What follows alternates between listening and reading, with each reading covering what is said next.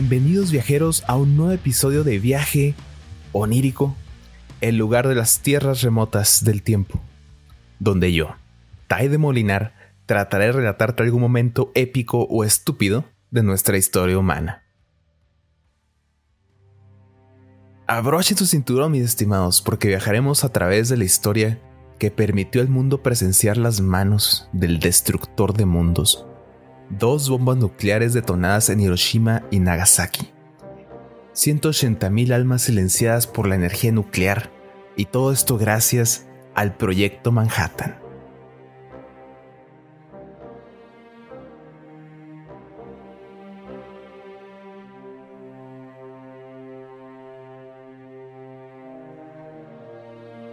Aunque la mayoría afirma que los Estados Unidos de América fueron los primeros en lograr la fusión nuclear, y lograr la famosa detonación de la bomba nuclear. Lo cierto es que Alemania llevaba bastante tiempo trabajando en un arma de esta índole. En su momento, fue gracias a un espía que llevó a inteligencia americana un cubo de uranio que demostraba que Hitler tenía sus mejores mentes trabajando en el proyecto. Y peor, que a ese momento tenían la ventaja desde que los científicos alemanes lograron dividir el átomo de bario. Por supuesto, Estados Unidos tenía que ganar la carrera nuclear, así que inició el proyecto secreto más grande conocido a la fecha. Con una inversión de 26 mil millones de dólares, mantenían a los mejores científicos del mundo y 600 mil personas trabajando simultáneamente en instalaciones seguras ocultas a la vista de todos, incluso del Congreso. Solo los mandos militares conocían de este proyecto y el presidente Roosevelt. Nombre clave, Manhattan. A mando del general del ejército, Leslie Groups. Groups logró en tan solo dos meses comprar hectáreas de terreno para las pruebas nucleares, reunió a los científicos y a la par tenía ya un equipo de trabajo encargado de producir y abastecer sus órdenes. Groups logró identificar con su equipo el combustible que requeriría, pero luego enfrentó una interesante problemática necesitaba el diseño de la bomba que pudiera contener toda la física que vagamente entendía. Y entonces dio con una mente brillante en 1942. Julius Robert Oppenheimer no solo era un físico brillante, también era un hombre que sabía explicar la física con tal naturalidad y sencillez que fue de los pocos hombres entrevistados por Groups en no ser grosero al momento de exponerle al general con paciencia la importancia del cálculo de neutrones.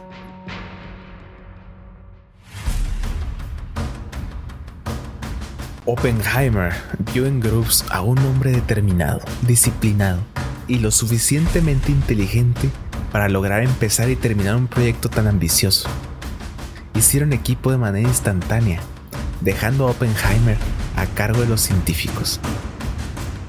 Con esto, parecía que el proyecto iba viento en popa cuando Groups y Oppenheimer tuvieron que revisar un percance.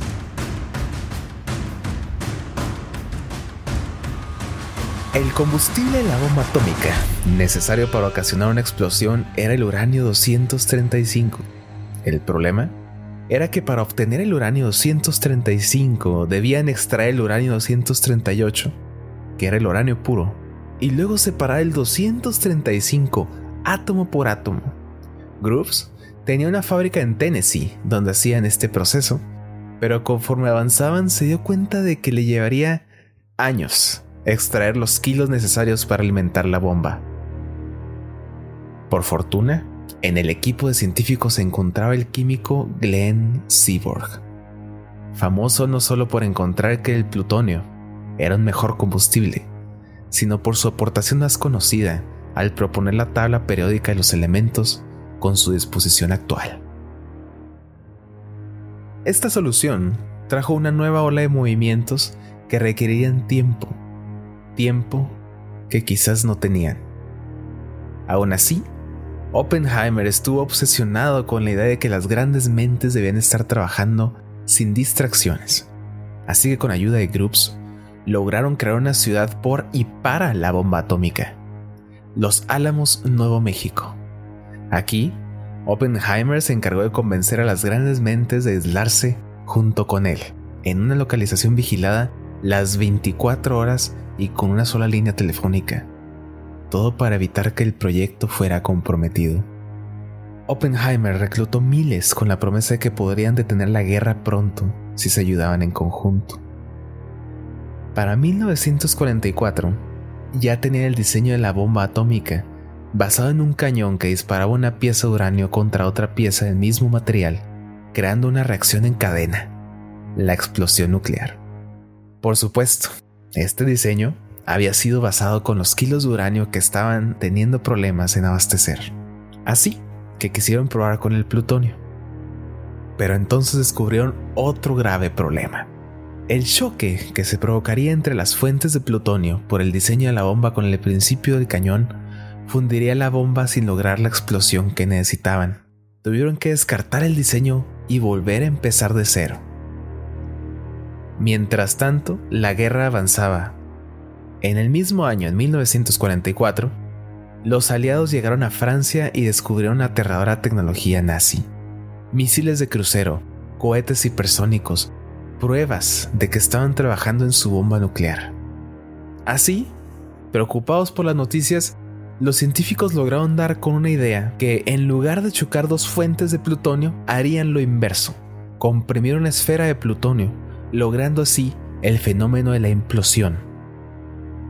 Esto ocasionaría la reacción en cadena que buscaban para una explosión nuclear, pero las primeras pruebas fueron desalentadoras. Con el segundero dando vueltas sin parar, Oppenheimer y Groups tuvieron una reunión donde decidieron expandir el proyecto Manhattan y contactar a la inteligencia británica pidiendo ayuda. El proyecto no terminaría sin ayuda. Los británicos enviaron a sus mejores hombres, entre ellos a un físico alemán brillante, Emil Julius Klaus Fuchs, hombre que en la época de la posguerra fue condenado por Estados Unidos a 15 años de prisión.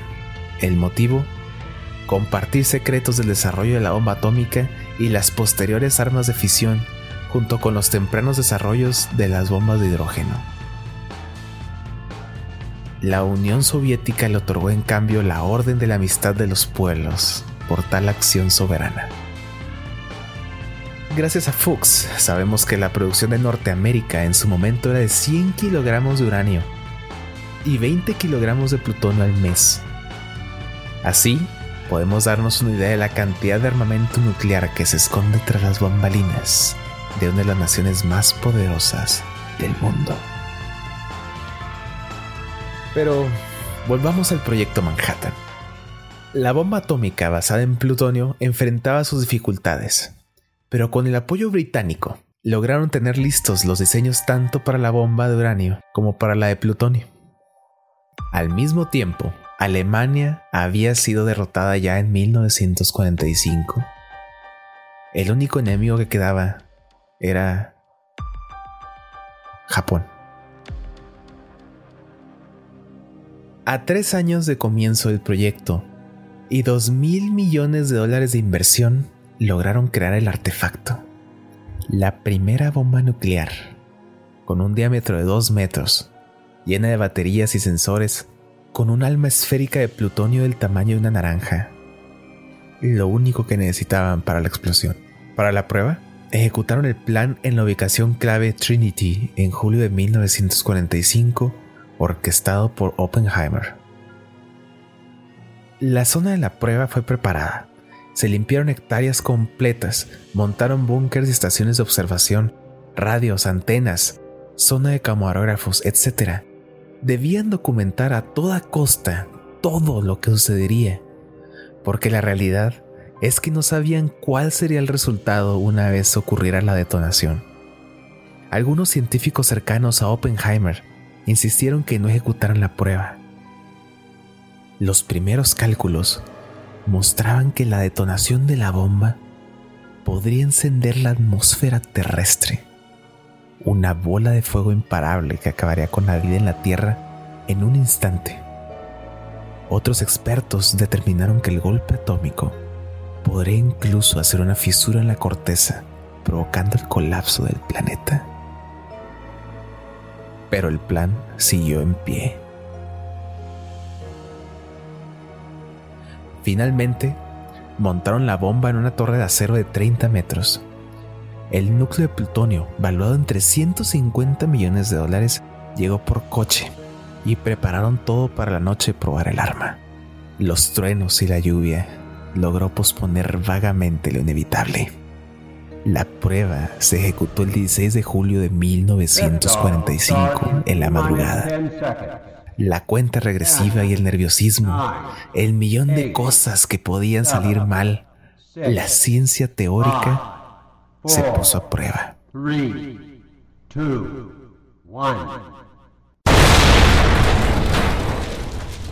El mundo sufrió un cambio radical. La luz emergente de la explosión fue primero blanca, cegadora, luego naranja, azul, púrpura según los testigos, y solo hay una fotografía a color del suceso. Oppenheimer lo vio todo con una expresión de perplejidad. Según su testimonio posterior, recordó los versos de un poema Si el esplendor de un millar de soles brillase al unísono en el cielo, sería como el esplendor de la creación. Ahora me he convertido en la muerte, destructora de mundos.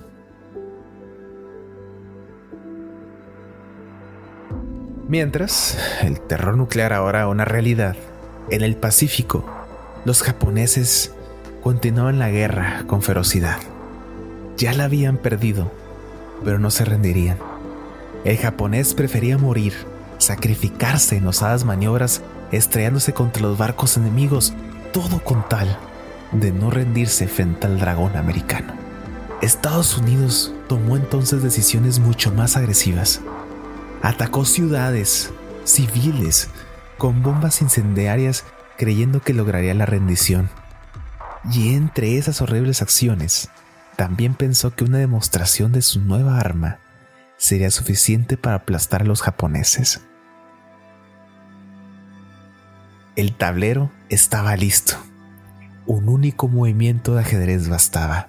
A la fecha, hay quien defiende la idea de que la orden de arrojar la bomba atómica en territorio japonés no vino del presidente Roosevelt, sino de los mismos líderes militares que querían evitar una invasión terrestre en Japón. Se justificaron diciendo que la bomba atómica solo fue un acto rápido y menos doloso para América. Lo cierto es que no hicieron otra cosa que demostrar el terror tecnológico que habían creado y la falta de tacto para detonarla con personas y no tierra. Con la bomba de uranio montaron un bombardero B-29 y despegaron por la noche la verdadera furia nocturna. La bomba fue detonada a las 8 y cuarto de la mañana en Hiroshima, a 600 metros de altura. En segundos, un radio de 2 kilómetros quedó borrado. 80.000 personas dejaron solo siluetas por causa de la explosión. Y aún así, Japón no se rindió. Trataron de negociar con la Unión Soviética para un contraataque contra los americanos, pero como respuesta, recibieron la noticia ya nada sorpresiva para ese momento, de que la Unión Soviética les había declarado la guerra. Estados Unidos, desesperado porque Japón no se rendía, montó otra bomba, la Fat Man. Utilizó otro avión B-29 al momento que Roosevelt mandaba un comunicado muy claro. Si no se rendían los japoneses, presenciarían la explosión más grande que ha sucedido en la Tierra y en toda la historia. El objetivo, en esta ocasión, era la ciudad de Kokura, pero mientras viajaba el avión y buscaba el objetivo, perdieron visibilidad por causa de las nubes. Tomaron el objetivo alterno, Nagasaki. 70.000 almas desaparecieron en un instante. En esta ocasión, el emperador dolido decidió rendirse al ver no solo lo que le habían hecho a su pueblo, sino por la terrible presión de la inminente invasión soviética. Japón emitió su rendición solo con la condición de mantener al emperador, aun cuando éste fue víctima de vergüenza y deshonor la Segunda Guerra Mundial había terminado. Pero, ¿qué es lo que hubiera sucedido si Japón no se rendía? Sucede que años después de que acabara el conflicto, se reveló un plan propuesto por Groups, donde estarían detonando de 3 a 4 bombas nucleares al mes hasta erradicar al enemigo. Sin embargo, aunque esto no sucedió en tierras niponas, lo cierto es que Estados Unidos tenía en sus manos bastantes bombas nucleares para realizar pruebas llevar a los resultados de lo que sea que provocaba el nuevo fantasma invisible, la radiación. De hecho, el primer desastre nuclear sucedió con una prueba donde detonó una bomba de plutonio bajo las aguas del Océano Pacífico cerca de la isla de Bikini. La explosión levantó una pared de agua de un kilómetro, empapando por completo a la Marina Americana que formaba parte de la operación. Pero justo como Oppenheimer y sus científicos habían previsto y alertado, tanto los marineros como los barcos se contaminaron. No había ningún método de limpieza para bajar la radiación. En su momento, no existía nada para evitar la propagación radiactiva. A la fecha, se sabe que esta locura humana permitió 200 detonaciones nucleares en los Álamos, 80 detonaciones subterráneas y en conjunto con la Unión Soviética y Estados Unidos fabricaron cerca de 60.000 armas nucleares. Actualmente se sabe de seis naciones que tienen armamento nuclear. En su momento, Oppenheimer y otros científicos estimaron que si la guerra nuclear sucediera, el resultado sería una nube tóxica nuclear que nos llevaría a una nueva era de hielo, donde la radiación destruiría la mayoría de la vida en este planeta. Se sabe que Corea del Norte ha sido la última nación en realizar una detonación atómica subterránea en años horroríficamente recientes. Su detonación fue realizada en el 2018. Comprendemos que de alguna manera no estamos seguros del todo. Cualquier nación en la vigilia y la tensión política podría detonar sus bombas, llevándonos en una larga agonía a descubrir la verdadera configuración del lamento, el auténtico apocalipsis, lejos de las aguas blancas y luminosas del mundo del sueño, en un viaje onírico.